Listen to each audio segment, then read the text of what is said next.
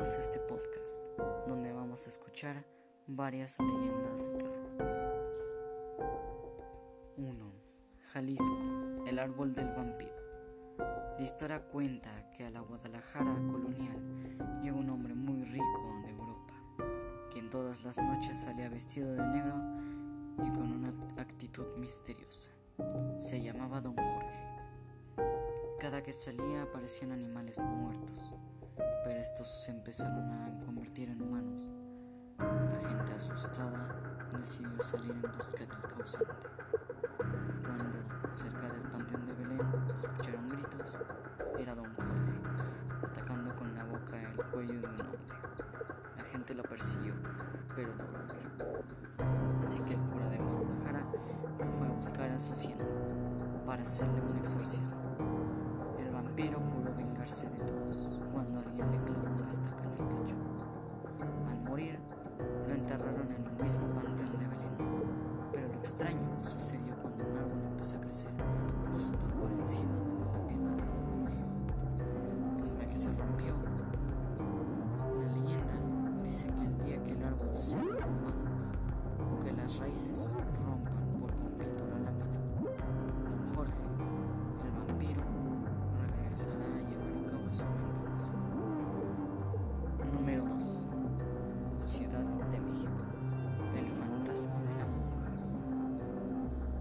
María de Ávila, quien vivió en el siglo XVI, se enamoró de un mestizo de apellido Arrutia, quien quería casarse con ella por su dinero y estatus social.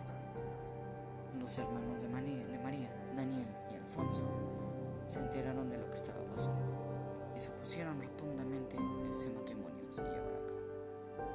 Así que le prohibieron a Arrutia ver a María. Al principio él se negó, pero los hermanos le ofrecieron mucho dinero que él aceptó para marcharse. Se fue, sin ninguna explicación, a María, quien cayó en una profunda depresión.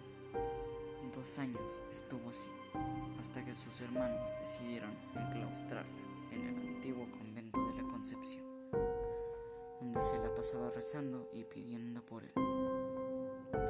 Un día no pudo más con el dolor y surcó en un árbol de duraznos en el patio del convento.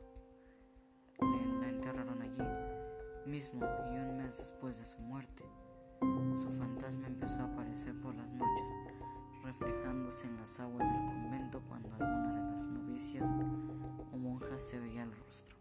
Desde entonces se prohibió la salida de cualquiera de ellas al jardín cuando anocheciera. La leyenda estar sin su amado, ya muerta salió a buscarlo y lo mandó para estar con él, aunque sea en el más allá. Número 3. Veracruz, la mulata. Cuentan que hace muchos años, en Córdoba, existió una mujer misteriosa, porque vivía aislada del trato social y no se conoció su procedencia. Se dice que era huraña porque su belleza era tanta cuando salía a la calle era víctima de habladurías. Se le conocía también porque usaba hierbas para hacer curaciones maravillosas por predecir sucesos naturales, como temblores y hasta por conjurar tormentas. Esa fama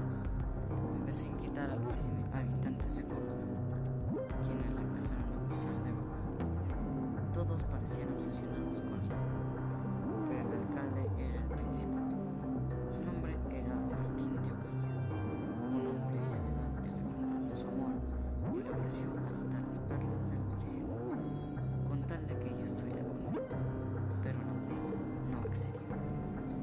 Don Martín, despechado y desairado, la acusó de haberlo hecho tomar un bre- brebaje para que perdiera la razón. La mulata, a la fuerza, fue llevada a la fortaleza de San Juan de Ulúa, donde fue juzgada y castigada a morir quemada en leña verde frente a todo el pueblo. Mientras esperaba su castigo, logró convencer al guardia para que le regalara un gis. Él no pudo resistir y se lo consiguió. La mulata empezó a dibujar en las paredes de su celda un barco con las velas desplegadas que se mecía sobre las olas del mar. Era una obra de arte que dejaba perplejo a cualquiera. entonces cuando la mulata le preguntó, ¿qué es lo que crees que le hace falta al barco? Lo que el carcelero le contestó, andar. En eso ella dijo, pues mira cómo anda. La mulata dio un salto y se subió al barco, despidiéndose del hombre que la resguardaba, quien solo veía lo que sucedía asombrado. El barco se perdía en el horizonte que ella dibujó. Número 4. El callejón del beso. Es conocido por 68 centímetros de ancho los balcones de las casas están así pegados. La leyenda de este lugar nace del amor prohibido de una pareja de enamorados, Carlos y Ana, quienes necesitaban clandestinamente en uno de sus balcones para demostrarse su amor.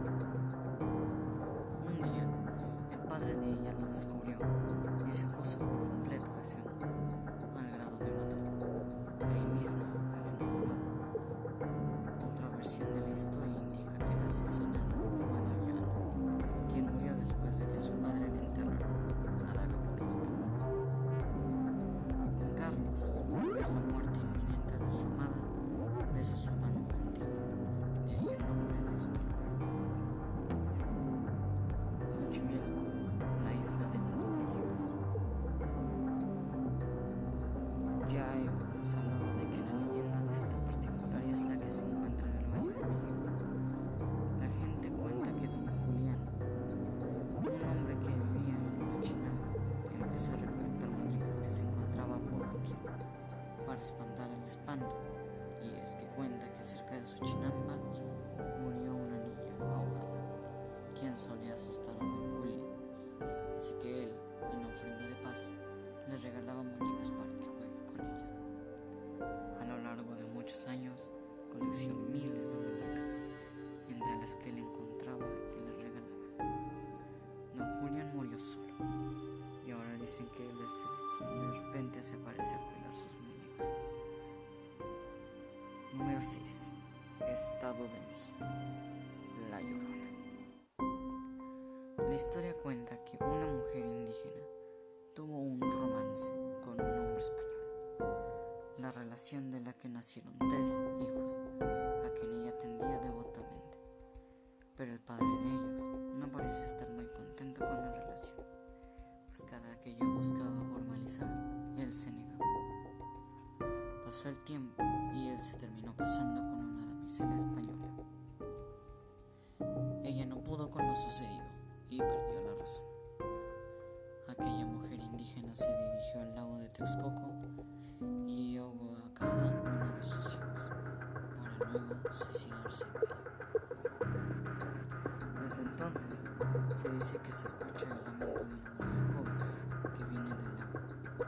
Dicen que grita por sus hijos, se puede ver que es una mujer vestida de blanco y delgada que deambula sin rumbo hasta esfumarse de nuevo en lago. Michoacán. Se cuenta que en la ciudad de Morelia, en la calzada de San Diego, existe una casa donde llegó a vivir don Juan Núñez, con su esposa doña Margarita y su única hija, Leona, pero solo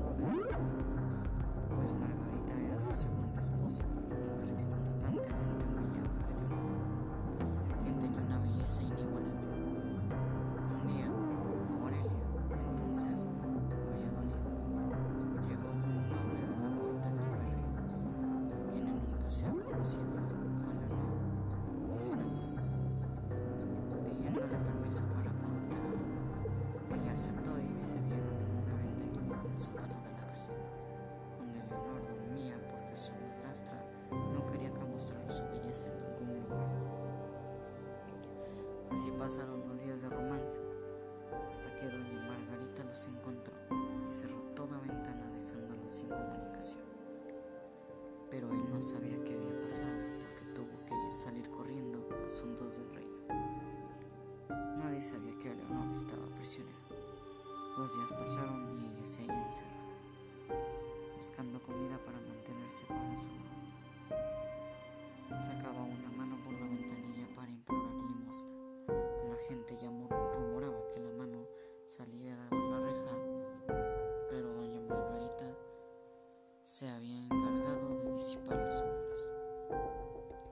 El enamorado, después de un largo viaje, regresó buscando a Leonor.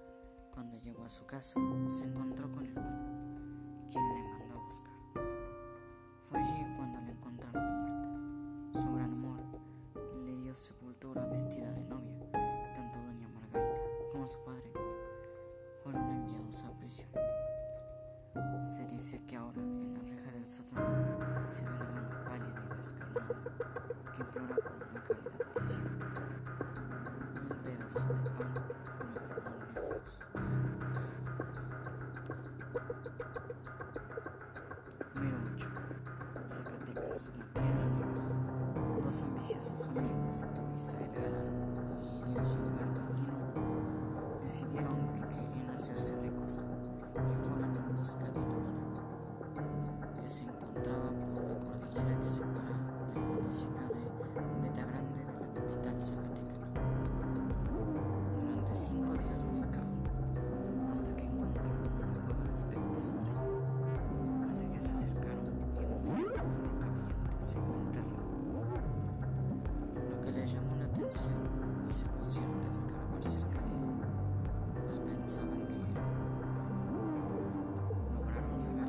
y se acostaron a descansar. Al día siguiente los jóvenes fueron encontrados muertos.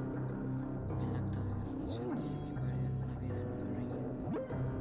Se cuenta que fue la ambición la que acabó con ellos, porque al final la piedra no tenía ningún valor.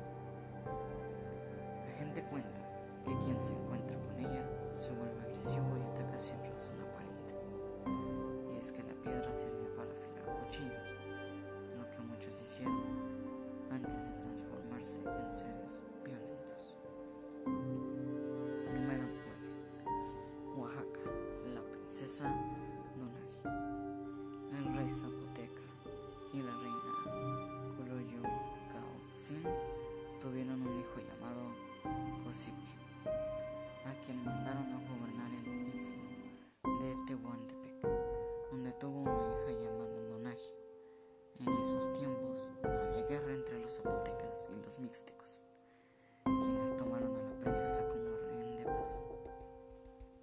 cuando se vieron amenazados, la decapitaron.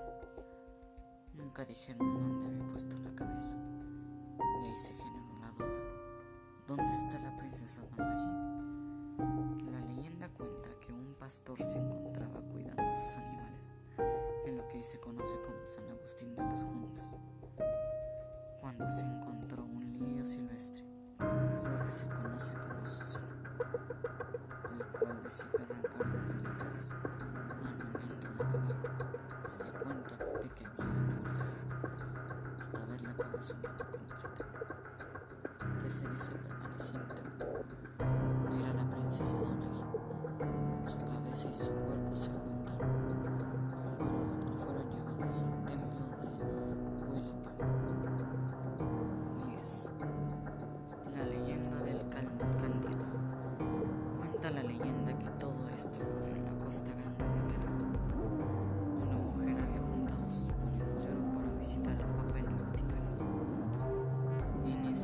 ese